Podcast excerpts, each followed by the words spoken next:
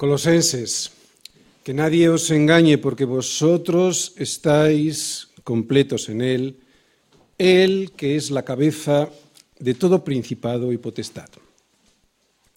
Y si la Biblia dice que estamos en Él, es que estamos en Él, que estamos completos en Él.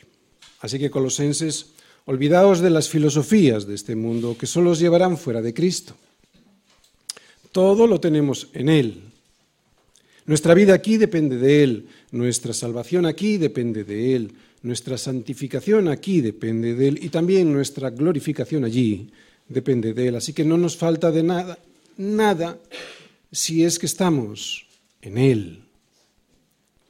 Creer lo contrario es un engaño del diablo, que siempre nos hará estar arrastrados por el mundo pidiendo lo que no necesitamos y sin dar gracias por aquello que ya sí tenemos.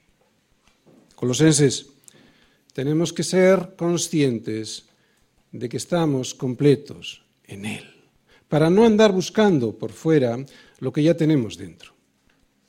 Los colosenses estaban a punto de empezar a experimentar lo que muchos de nosotros nos ha pasado también, que después de haber sido fieles a Cristo durante los primeros años, que después de haber aguantado carros y carretas por la persecución y burlas de muchos de los cercanos a nosotros por razón de nuestra fe, que después de haber sufrido y tenido paciencia y de haber trabajado arduamente por amor de su nombre y no haber desmayado, resulta resulta que dejamos nuestro primer amor. Y muchas veces lo hicimos por el deseo de ser aceptados por nuestro entorno porque a nadie le gusta ser burla, objeto de burla.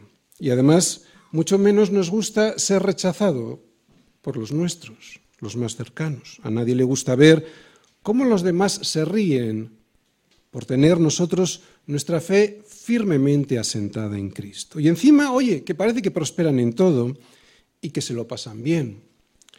A ver si van a tener ellos razón y yo aquí, pues haciendo el canelo.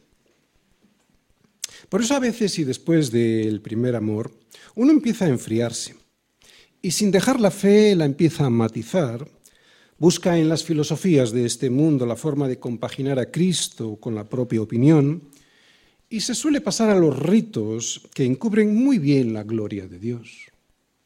Es cuando dejamos de ver a Cristo en todo para ver solo aquello que nos interesa. Por eso, solo tenemos que ser conscientes de que en Cristo tenemos todo. En cuanto salgamos de ahí, estamos perdidos. Pero eso solo les pasa a sus hijos al principio, durante un tiempo. Después el Señor nos llama la atención y nos recuerda de dónde hemos caído y nos pide arrepentimiento y nos advierte, versículos del 8 al 15, Colosenses Mirad que nadie os engañe por medio de filosofías y huecas sutilezas, según las tradiciones de los hombres, conforme a los rudimentos del mundo y no según Cristo. Porque en él, Colosenses, habita corporalmente toda la plenitud de la deidad, y vosotros estáis completos en él, que es la cabeza de todo principado y potestad. En él también fuisteis circuncidados con circuncisión no hecha a mano, al echar de vosotros el cuerpo pecaminoso carnal en la circuncisión de Cristo. Sepultados con Él en el bautismo, en el cual fuisteis también resucitados con Él, mediante la fe en el poder de Dios que le levantó de los muertos. Y a vosotros, estando muertos en pecados y en la incircuncisión de vuestra carne, os dio vida juntamente con Él, perdonándoos todos los pecados, anulando el acta de los decretos que había contra nosotros, que nos era contraria, quitándola de en medio y clavándola en la cruz. Y despojando a los principados y a las potestades, los exhibió públicamente, triunfando sobre ellos en la cruz. Bien, Pablo ha dejado muy claro dos afirmaciones básicas y centrales del cristianismo. Que en Cristo habita corporalmente toda la plenitud de la deidad y que vosotros, colosenses, estáis completos en Él. Este es el corazón de la revelación de Dios al hombre, que tú y yo podemos encontrar a Dios en Cristo y al tenerle a Él ya tenemos todo, Es en Jesucristo en donde podemos descubrir a Dios. Solo es en Jesucristo en donde tú y yo podemos saber quién es Dios. Es solo andando en Él, ¿recordáis? Arraigados, sobreedificados y confirmados en Él cuando veremos sus atributos y toda su gloria. Y solo será en Él cuando aceptemos sus consejos, esos consejos que antes despreciábamos. Resumiendo, saber y aceptar, las dos cosas son importantes porque uno lo puede saber sin aceptarlo. Saber y aceptar que en Cristo habita corporalmente toda la plenitud de Dios y estar en Él, o sea, andando en Él, hace que además de conocer la verdad de Dios, me conozca realmente a mí mismo. ¿Te das cuenta? Este es un descubrimiento revolucionario, porque entender quién soy yo, por qué actúo, cómo lo hago, hace que pueda rectificar la dirección de mi vida. O sea, me da la libertad que antes no tenía porque desconocía mi situación. Esto es plenitud de vida, a pesar de que aquí, en este mundo, pues todavía nos van a rodear muchos problemas. Pero me puedo conocer y puedo obedecer a Dios. Este es el milagro de estar en Él, que estamos completos en Cristo y que no necesitamos buscar fuera nada. Vimos que Pablo decía que los colosenses habían empezado bien porque habían recibido a Cristo. Esto lo vimos en el versículo 6 del capítulo 2. Pero parece que pronto perdieron su primer amor y se dejaron arrastrar por las falsas promesas y enseñanzas que les decían que necesitaban algo más que a Cristo. Esto nos indica que no entendieron en toda su profundidad las implicaciones que tenían estas dos afirmaciones que yo os he dicho antes, que son afirmaciones centrales del cristianismo y que hemos visto en los primeros versículos de Colosenses que en Cristo habita corporalmente toda la plenitud de la deidad y que vosotros estáis completos en Él. Evidentemente este aviso a los colosenses también es un aviso para nosotros, porque nosotros también tenemos la tendencia que tenían los colosenses, la tendencia que después de haber recibido a Cristo nos desviamos hacia el rito, hacia la tradición. Es muy curioso que después de haber descubierto a Cristo en la sola escritura, pues queramos añadirle normas extras, extrañas a la escritura, ritos y tradiciones de los hombres. Es muy curioso. ¿Por qué puede ser? Yo lo he dicho muchas veces. Para desobedecer. Aunque no resulta tan curioso, digo, porque cuando nos damos cuenta que tenemos esa manía, la de desobedecer a Dios, está la de buscar ritos y normas ajenas, es una forma muy sutil de desobedecer y sin embargo parecer que seguimos siendo fieles. Es nuestra tendencia. Por eso Pablo nos avisa, mirad que nadie os engañe, porque tenéis la tendencia de buscar una religión ritual para abandonar lo importante, una relación personal con Dios. La religión entendida como un rito, como una tradición, como normas de hombres y no como una relación personal con Dios a través de Cristo, arraigados, sobreedificados y confirmados en Él, amenaza a los creyentes de todas las iglesias. De hecho, el principal de los engaños que se habían instalado en la iglesia de Colosas era haber puesto su confianza en unas prácticas rituales judías que nada podían hacer por ellos. Habían, dejado de andar solo en él para basar su confianza en las tradiciones de los hombres. Sabemos, porque lo hemos leído en los Evangelios, que Jesús se enfada muchísimo con las tradiciones de los hombres que van en contra de la palabra de Dios. ¿Por qué? Porque ensombrecen, emborronan y no dejan ver la gloria de Dios que Él nos muestra a través de su palabra. Y la gloria de Dios, donde mejor la podemos ver, sin duda, donde mejor y con más esplendor se puede ver la gloria de Dios, es en la cruz. En la cruz podemos ver su amor y misericordia por nosotros y también podemos ver su ira contra el pecado y su justicia ante ese pecado. Esto es lo que se ve en la Biblia, que Dios ha hecho todo para salvarnos, que el Hijo del Hombre no vino para ser servido, sino para servir y para dar su vida en rescate por muchos.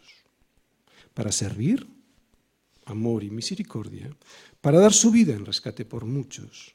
Es ahí donde vemos que se descarga toda la ira de Dios sobre el pecado para hacer justicia. El problema con las tradiciones religiosas es que siempre intentan añadir algo a esto. Mientras cualquier religión, incluidas las religiones cristianas, te dicen, tienes que hacer, tienes que cumplir, y si es así, al final Dios se compadecerá de ti, aunque eso bueno ya lo veremos al final. La fe bíblica lo que dice es que lo que tú o yo podemos hacer para nuestra salvación es nada. ¿Por qué? Porque Dios ya lo ha hecho todo. El intento aparentemente piadoso, pero absolutamente perverso, de querer pagar toda o por lo menos una parte de nuestra salvación, lo que hace primero es quitarle toda o parte de la gloria a Dios. La Iglesia no puede depender de las tradiciones, por muy piadosas que sean o que parezcan. La Iglesia solo puede sustentarse en la palabra de Dios que se interpreta a sí misma Hacer pasar la palabra de Dios por el filtro de las tradiciones humanas, como hace la Iglesia Católica Romana, es ensuciar completamente la palabra de Dios. Parece mentira que una cosa tan elemental como esta tenga que ser explicada. O sea, su palabra pura, hacerla tamizar por tradiciones humanas. ¿Cómo van a salir? ¿Cómo va a salir la palabra de Dios? Absolutamente sucia. Decíamos que Jesús se enfada mucho con las tradiciones de los hombres porque él sabía qué es lo que pretendían conseguir esa tradición, que se desobedeciese a la palabra de Dios. De hecho, y si queréis vamos todos a Marcos 7, Marcos 7, versículo 5, primero vamos a leer solo ese versículo, fijaros, Marcos 7, versículo 5.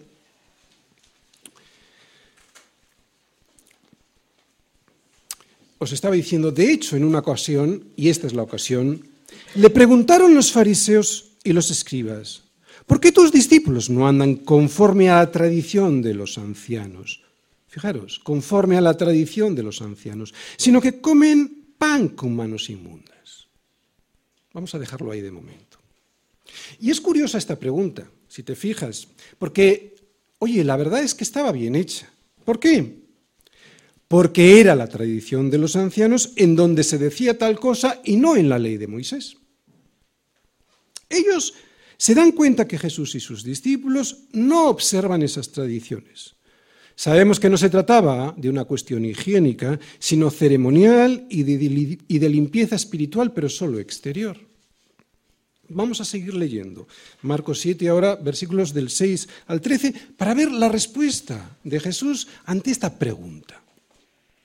Respondiendo él, les dijo, hipócritas. Bien profetizó de vosotros Isaías, como está escrito. Este pueblo de labios me honra, mas su corazón está lejos de mí. Pues en vano me honran enseñando como doctrinas mandamientos de hombres. Porque dejando el mandamiento de Dios, os aferráis a la tradición de los hombres, los lavamientos de los jarros y de los vasos de beber, y hacéis otras muchas cosas semejantes.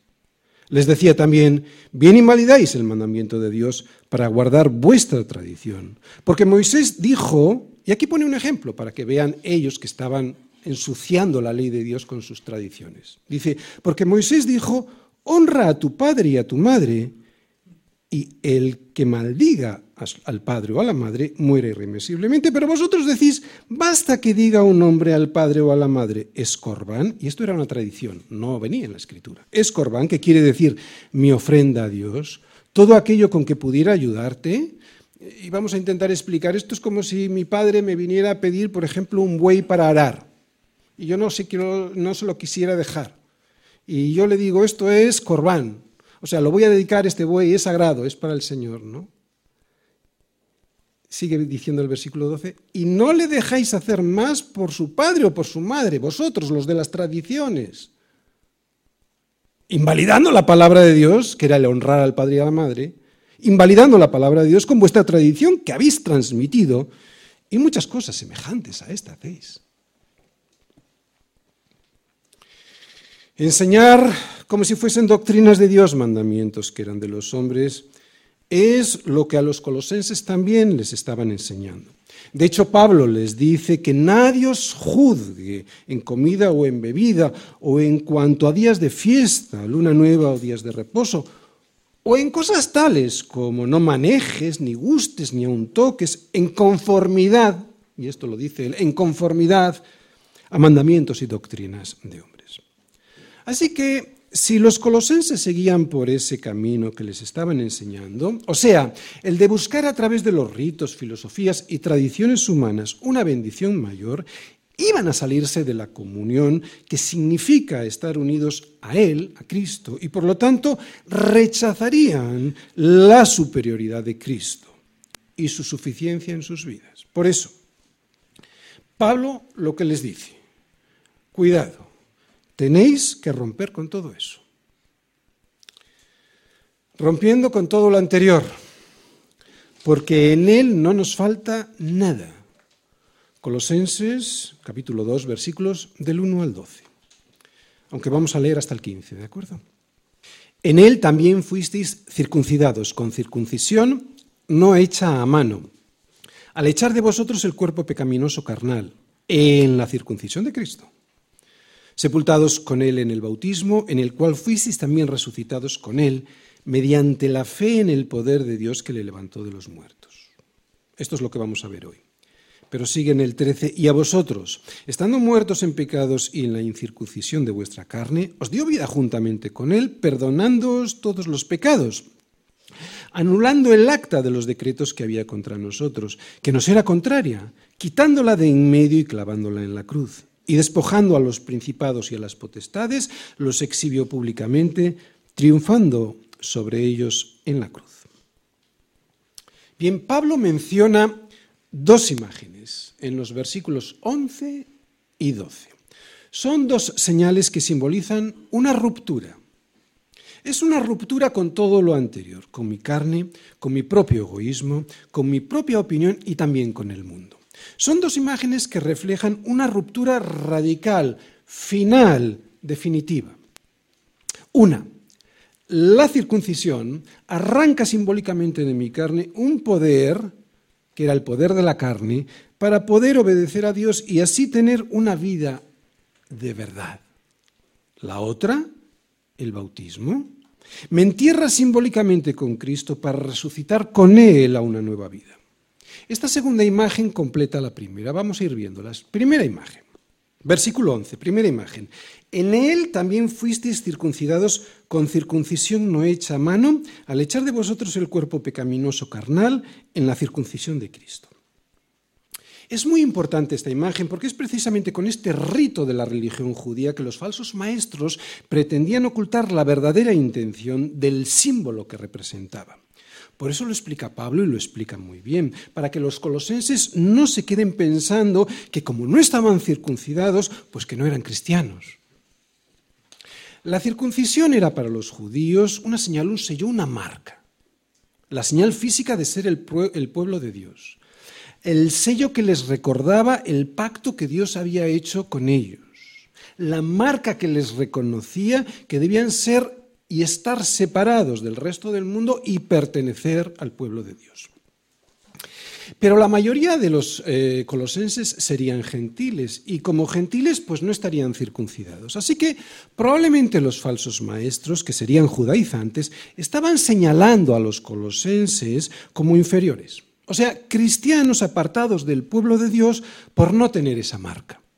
Pero la marca en sí no era nada más que eso, una señal una señal que reflejaba una identidad, pero no la confería. Que reflejaba una identidad, pero no la confería. Por ejemplo, este es el escudo de armas del rey de España Felipe, VI y es de uso personal del monarca español. Yo puedo comprar uno y ponérmelo, pero ¿de qué me, valdría si yo no soy el rey de España? Francamente haría el ridículo si pretendo hacerme pasar por aquel que no soy. Nadie creería que yo soy el rey de España por el hecho de llevar este símbolo. Pues algo parecido es lo que les dice Pablo a los romanos, que no es judío el que lo es exteriormente, ni es la circuncisión la que se hace exteriormente en la carne, sino que es judío el que lo es en el interior, y la circuncisión es la del corazón. La señal física de la circuncisión no imprime ningún carácter, al igual que tampoco me confiere la condición de monarca español ese escudo que habéis visto ahí. El carácter lo da Dios al circuncidar el corazón. Pero la circuncisión del corazón no es algo exclusivo o una idea nueva del Nuevo Testamento inventada por el apóstol Pablo.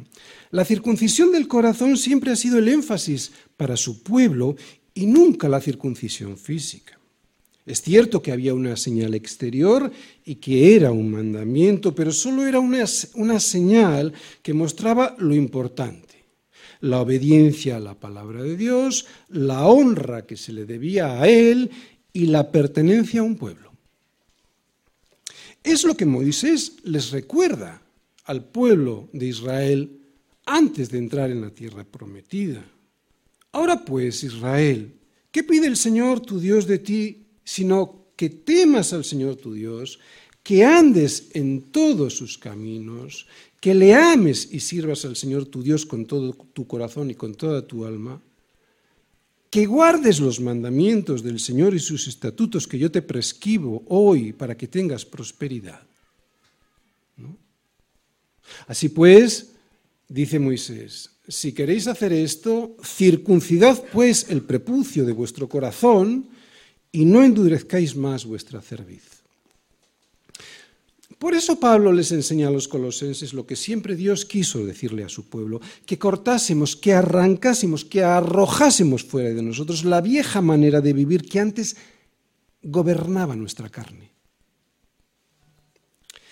Pero la circuncisión solo era un símbolo, un símbolo que nada puede hacer por sí mismo ni tiene ningún poder, más allá de demostrar lo que realmente ha ocurrido, ha ocurrido en el corazón. La circuncisión física simbolizaba algo más que una simple cirugía exterior. Pablo lo explica también cuando habla de Abraham. Abraham primero fue justificado por la fe siendo incircunciso. O sea, fue justificado por la, por la fe siendo incircunciso. La circuncisión vino después como una señal de que ya había sido justificado. Por eso, como os digo, Pablo en Romanos 4, versículos del 10 al 11, dice, ¿cómo pues le fue contada su justicia a Abraham? ¿Estando en la circuncisión o en la incircuncisión? No en la circuncisión, sino en la incircuncisión. Y recibió luego la circuncisión como señal, como sello de la justicia de la fe que tuvo, estando aún incircunciso. Enseñarían pues los falsos maestros a los colosenses que si Abraham fue circuncidado después de haber, después de haber creído, ¿también lo tendrían que hacer ellos? No lo sé, no lo sabemos, pero pareciera que sí. Pero desde luego Pablo les dice que no, que no lo tienen que hacer porque ellos ya fueron circuncidados, como dice el versículo 11, en la circuncisión de Cristo. Luego explicamos qué significa esto. Por eso Pablo habla en Romanos de la verdadera circuncisión, la del corazón, la que ocurrió en el corazón cuando creíste. Algo que no puede conseguir ningún rito, porque esta verdadera circuncisión no se hace con la mano, sino que la hace Dios en el corazón. Así pues, esta circuncisión es la, es la verdadera, la única que Dios acepta porque es Él quien la hace. ¿Y por qué es Dios quien la tiene que hacer? Dice ahí, porque fuimos circuncidados, no, esa, circuncisión fue no hecha con la mano, ¿no? dice el versículo 11. Digo, ¿por qué? Bueno, es muy sencillo de entender. Solo Dios puede entrar al corazón y arrancar de él lo que le sobra y echarlo fuera. Al ser humano le resulta imposible tocar el corazón de una persona para que preste atención a Dios. Yo al principio de mi ministerio lo he intentado muchas veces, en mis fuerzas hacer que la gente entienda, pero me he dado cuenta que no, es imposible. Yo soy un, un medio, todos nosotros somos un medio por el cual desciende esa bendición de Dios, ¿no? Soy un instrumento, vamos a decir así, pero solo puede tocar el corazón Dios.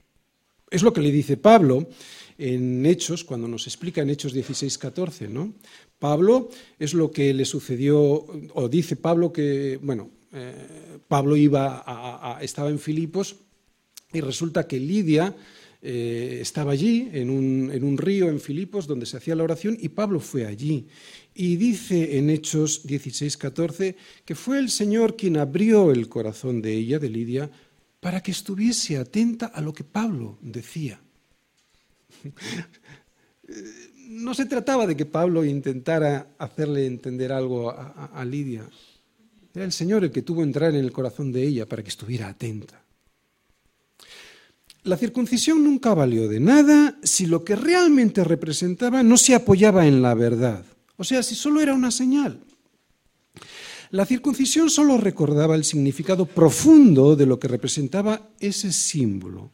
Y aunque era una orden, no valía para nada si no se apoyaba en la verdad.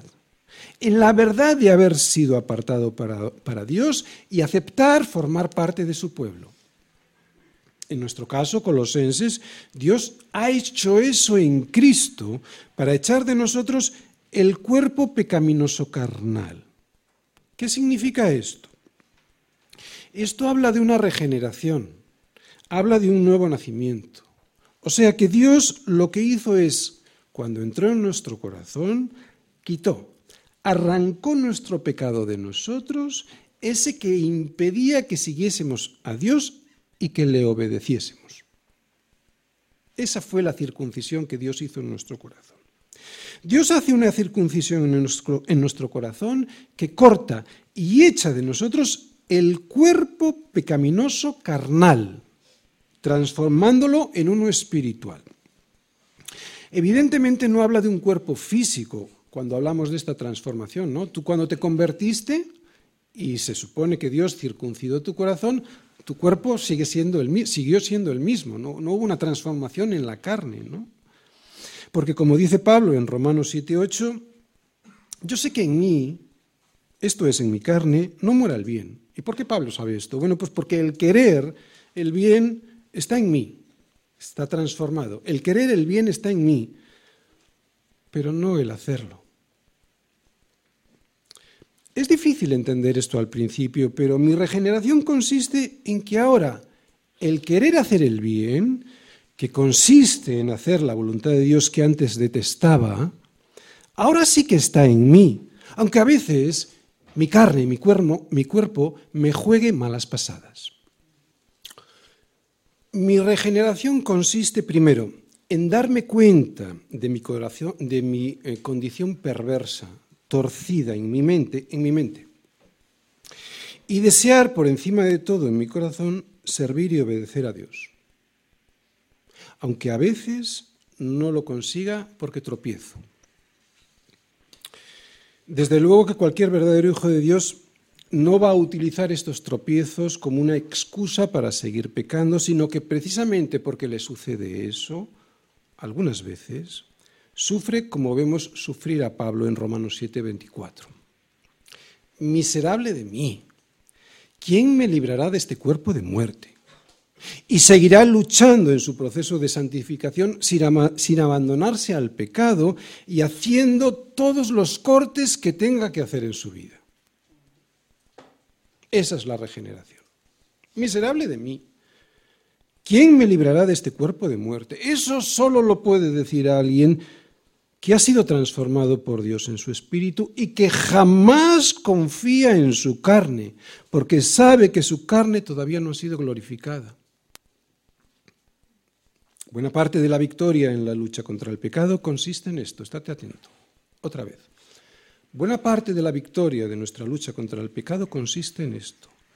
Desconfiar completamente de mi carne para poder huir de allí en donde sé que voy a caer. Desconfiar completamente en mi carne.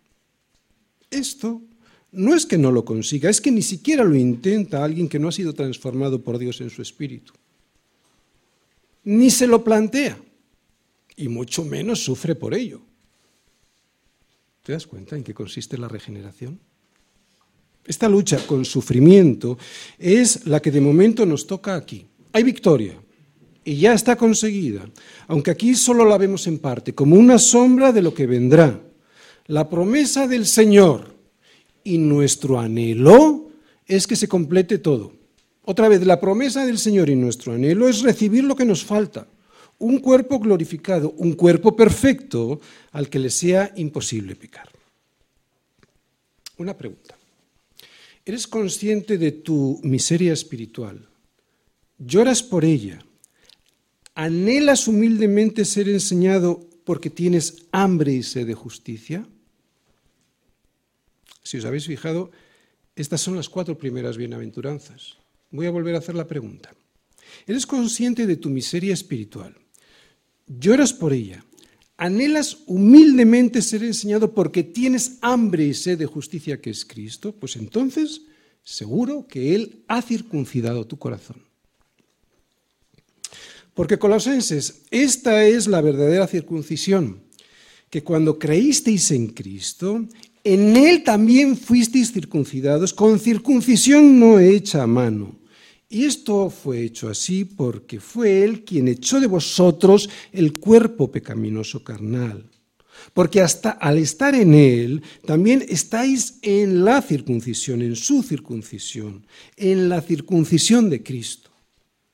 ¿Y cuál es la circuncisión de Cristo? ¿Y qué poder tiene en mí? Eso es lo que vamos a ver ampliado en el versículo 12. Bien, segunda imagen, versículo 12. Sepultados en Él, en el bautismo, en el cual fuisteis también resucitados con Él, mediante la fe en el poder de Dios que le levantó de los muertos. Si estás en Cristo, si has confiado en Él, y te has identificado de tal forma con Él y en Él, entonces también has muerto con Él, también has sido enterrado con Él y también has resucitado con Él. Yo merecía la muerte, porque la paga del pecado es muerte. Pero en el mismo momento en el que Cristo murió, si yo me identifico con Él, yo mismo estaba muriendo allí con Él en la cruz. Porque la dádiva de Dios es vida eterna en Cristo Jesús, Señor nuestro. Es el mismo versículo, Romanos 6:23. La paga del pecado es muerte, pero la dádiva de Dios es vida eterna en, en Cristo Jesús, Señor nuestro. Estar en Cristo. Entonces estamos circuncidados con Él. Y ahora estamos en el bautismo, ¿no? Hay un principio en derecho que se intitula en latín non bis in idem, y que significa que nadie puede ser juzgado dos veces por el mismo delito. Esto es lo que hizo Dios con mi pecado, que como ya ha sido juzgado y condenado por Él en Cristo, si yo creo que Él así lo ha hecho, non bis in idem, no puedo ser juzgado por segunda vez por el mismo delito.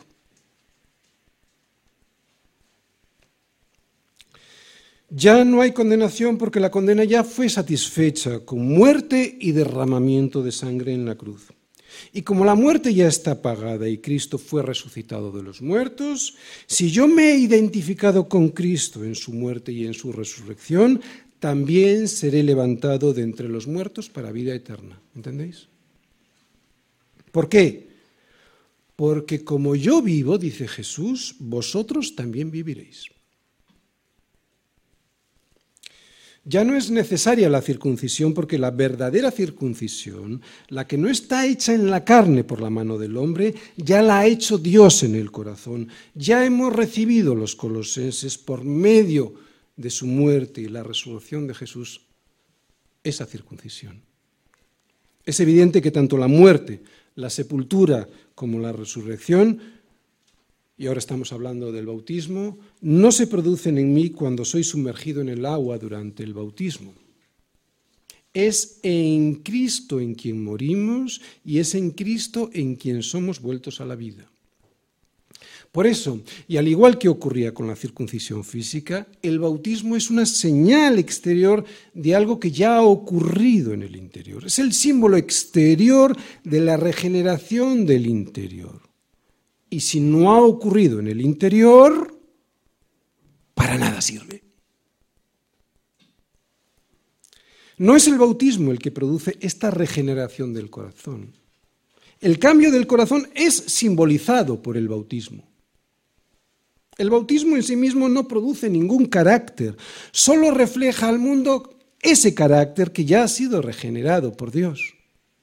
El bautismo no es por sí mismo un medio de gracia, sino la manifestación exterior de que la gracia de Dios, o sea, la salvación, ya ha ocurrido. No existe rito que pueda darnos la vida. No existe rito que pueda darnos la vida al quitarnos el poder del pecado, ¿no? Esto solo lo hace Dios, por eso Pablo lo quiere dejar muy claro cuando dice que esto ocurre mediante la fe en el poder de Dios. Es el poder de Dios quien lo provoca, quien lo consigue. No es por la fe, es el poder de Dios mediante la fe. Es Dios a través de la confianza que ponemos en ese poder que le levantó a Jesús de entre los muertos, el que es Dios el que produce ese milagro de la regeneración. Es la fe en el poder de Dios y no el rito del bautismo por el que desciende la gracia. Es evidente que Pablo rechaza la idea de los falsos maestros de que era el rito y no el poder de Dios quien tenía el poder de llevar a alguien de la muerte a la vida. Por eso lo dice, y yo lo he subrayado para que quede bien claro, mediante la fe en el poder de Dios. Es mediante ningún rito. Es lo que le dice Pablo a los colosenses. Es mediante la fe en el poder de Dios. Es mediante la fe en el poder de Dios y no mediante ningún rito bautismal.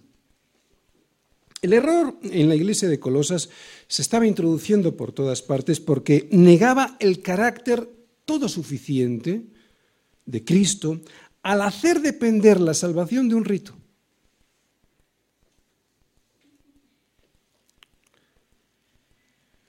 ¿Me bautizo cuando creo en Cristo? Sí. Pero mi salvación se basa en Cristo y en lo que Cristo ya ha hecho, muriendo y resucitando por mí. Solo Cristo salva, no ningún rito. En Él confío y no en el ritual del bautismo. Por eso tengo vida. ¿Me bautizo cuando creo en Cristo? Sí, pero la resurrección que me da la vida no viene mediante el bautismo como enseñan los que dicen que el bautismo imprime carácter. Iglesia Católica Romana. Te bautizan y te vas al cielo, porque el bautismo imprime carácter. O sea, el carácter del cristiano, ¿entiendes? Otra vez, me bautizo cuando creo en Cristo, sí, pero la resurrección que me da la vida no viene mediante el bautismo porque el bautismo no imprime ningún carácter, sino que la vida me la da la resurrección de Cristo, es de ahí de donde procede el poder de Dios y me llega a mí mediante la fe. Es el poder de Dios quien levanta, pero me llega a mí mediante la fe. Esa fe consciente en lo que ha hecho Dios por mí. Fijaros, mediante la fe. Es una fe consciente. La fe tiene que ser consciente, ¿sí o no? Yo no puedo ser un niño, por ejemplo, inconsciente y no tener fe. No puedo tener fe si no soy inconsciente. Por lo tanto, lo vuelvo a repetir, esa fe consciente de lo que ha hecho Dios por mí es la que me hace que me bautice. Por eso no bautizamos niños. Es muy importante este punto para los que se van a bautizar este año. Debéis saber que el acto en sí se basa por completo en Cristo en lo que Cristo ha hecho por mí, o sea, que murió y resucitó. Por lo tanto, es en Cristo y en el poder de Dios que lo levantó de, los muertos en lo que creo y confío y no en el rito del bautismo. Cuando me sumergen en el agua, simbolizo ante los demás que Dios me cuenta como sepultado con Cristo. Y cuando me levantan del agua, simbolizo ante los demás que Dios me cuenta como resucitado con Cristo. La verdadera fe y no la religión ritual es una operación de Dios, una operación de Dios y solamente de Dios. No es una operación de un hombre bautizando. Es una operación de Dios. La palabra que aquí se traduce en español como poder viene del griego energeia, que significa, y se entiende bien, energía, poder, un trabajo. Dios es quien debe realizar, y aquí nos lo dice este versículo, es quien debe realizar ese trabajo, esta operación sobre la persona para que sea aceptable delante de Dios. Porque ninguna persona puede obrar, trabajar, operar sobre la otra persona para hacerla aceptable delante de Dios. ¿Cómo opera Dios sobre nosotros para hacernos aceptables delante de Él? Por la fe en Cristo. La fe es una obra de Dios en nosotros, por eso toda la gloria es para Él. Toda.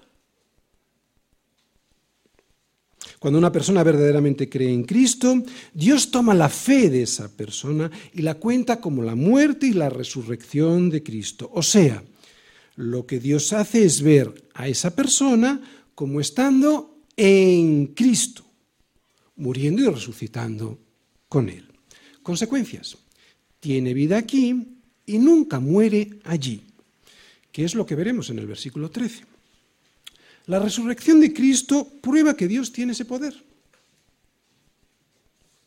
La verdadera fe se enfoca en Cristo, su muerte y su resurrección, y no en los ritos a los que estamos tan, tenemos tanta tendencia.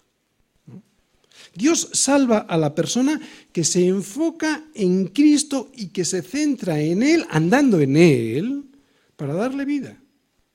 ¿O no sabéis que todos los que hemos sido bautizados en Cristo Jesús hemos sido bautizados en su muerte? Porque somos sepultados juntamente con Él para muerte por el bautismo, a fin de que como Cristo resucitó de los muertos por la gloria del Padre, así también nosotros andemos en vida nueva que es lo que vamos a ver en el versículo 13. Pero antes de continuar con el versículo 13 y siguientes, quisiera recordar el título de la predicación de hoy, porque creo que resume la esencia de lo que Pablo nos ha dicho en los dos versículos que hemos visto, el versículo 11 y el 12. Fijaros, el título era, es, rompiendo con todo lo anterior, porque en él no nos falta nada. ¿no? Colosenses 2, versículos del 11 al 12. Y dicen así los versículos. Vamos a verlos ahora, vamos a leerlos ahora después de haber escuchado el significado profundo. Fijaros, en él también fuisteis circuncidados con circuncisión no hecha mano, al echar de vosotros el cuerpo pecaminoso carnal en la circuncisión de Cristo. Sepultados con él en el bautismo, en el cual fuisteis también resucitados con él, mediante la fe en el poder de Dios que le levantó de los muertos. Estos versículos, como he dicho, nos muestran una ruptura total con lo anterior con mi carne, con mi propio egoísmo, con mi propia opinión y también con el mundo. Son dos imágenes que reflejan una ruptura radical, final, definitiva, porque en Él, y no en el mundo, en Él no nos falta nada, colosenses. De hecho, en Él lo tenemos todo, tenemos vida nueva. Vamos a leerlo en los versículos del 13 al 15. Voy a terminar ya, ¿eh? pero los leemos. Y a vosotros, estando muertos en pecados y en la incircuncisión, Colosenses, estabais en la incircuncisión de vuestra carne, si os ha dado vida ya juntamente con Él, perdonándoos todos los pecados, anulando el acta de los decretos que había contra vosotros, que nos era contraria, quitándola de en medio y clavándola en la cruz. Y despojando a los principados y a las potestades, los exhibió públicamente, triunfando sobre ellos en la cruz. ¿Qué vemos aquí? Lo que aquí vemos es una liberación total, porque en Él lo tenemos todo. ¿Qué tenemos? Tres cosas. Primera, tenemos vida. Ya no estamos más arrastrados por el pecado. Y cuando el pecado parece que nos eh, vence, es mentira. Ya no tiene ese poder. No tengo tiempo para explicarlo ahora, lo explicaremos el próximo domingo. Segunda cosa que vemos en estos versículos, que somos perdonados. Y tercera, que somos más que vencedores. Fijaros, vamos a verlo brevemente. Primero, tenemos vida. Y a vosotros, estando muertos en pecados y en la incircuncisión de vuestra carne, os dio vida, juntamente con Él, perdonándoos todos los pecados. Como ya hemos dicho, tenemos vida de verdad incluso desde ahora pero no por ningún rito, sino por haber puesto toda nuestra confianza en lo que hizo Cristo sobre la cruz. O sea, en Dios y en el poder de Dios que le levantó de los muertos, es por eso que ya, desde ahora mismo, yo tengo una nueva vida. De modo que si alguno está en Cristo, nueva criatura es, las cosas viejas pasaron y aquí todas son hechas nuevas. ¿Y de dónde procede esto? ¿De dónde procede este esta regeneración? Pues Pablo sigue diciendo, todo esto proviene de Dios, quien nos reconcilió consigo mismo por Cristo. O sea, no por medio de la circuncisión del bautismo físico. Todo proviene de Dios. Todo proviene de Dios. Por eso tenemos vida, porque la verdadera vida no la puede dar ningún hombre, y menos con un rito, sino solo Dios. Y la podemos tener porque somos perdonados. Sin el perdón sería imposible. Versículo 14. Somos perdonados, anulando el acta de los decretos que había contra nosotros, que nos era contraria, quitándola de en medio y clavándola en la cruz. Esta obra de reconciliación hecha por Dios mismo, y no por ningún hombre, como ya vimos en Colosenses 1.20, la hace Dios. Todos los días me asombro y cada día más del inmenso amor de Dios por mí. Por muchos motivos. Primero porque cada día me doy cuenta que soy más miserable. Y porque cada vez que abro la Biblia nunca me termino de asombrar ante tanto amor y misericordia. Aquel que fue ultrajado e insultado es quien anula el acta de los decretos que, claramente gritaba contra nosotros, eres culpable, eres culpable, eres culpable. Mas Dios muestra su amor para con nosotros en que, aun siendo pecadores, Cristo murió por nosotros. ¿De verdad alguien puede pensar que esto es una doctrina humana? Que sea el Dios creador de todas las cosas el que se acerca al hombre, hombre que le desprecia profundamente, para perdonarle y quitar de en medio el acta que había contra él, clavándola sobre sí mismo en una cruz para anularla, eso no tiene precio, ni sentido, ni explicación en la carne. Solo se explica, aunque no se entienda, gracias al amor de Dios. Es Dios quien me reconcilia a través del sacrificio de Cristo en la cruz, pero yo soy el responsable del rechazo, del rechazo de ese sacrificio. Yo solo puedo aceptar lo que Dios ya hizo. Es un sacrificio terrible el de Cristo en la cruz que ofende al ser humano, porque el ser humano sabe que eso, o que si eso le corresponde pagar a él, entonces lo que le espera por no aceptar la cruz de Cristo va a ser terrible. ¿Cómo no va a ser terrible si sabiendo que Dios me ha sustituido en mi muerte, desprecio semejante regalo? Por eso hay algunos que prefieren ver a un Dios sin ira, a un Cristo sin cruz y a un hombre sin pecado. Pero no es lo que la Biblia dice. La Biblia dice que somos pecadores y que seremos más que vencedores si aceptamos ese perdón de Dios. Versículo 15. Somos más que vencedores. Y despojando a los principados y a las potestades, los exhibió públicamente, triunfando sobre ellos en la cruz. Estas son las buenas noticias. Aparte de la cruz, no hay buenas noticias.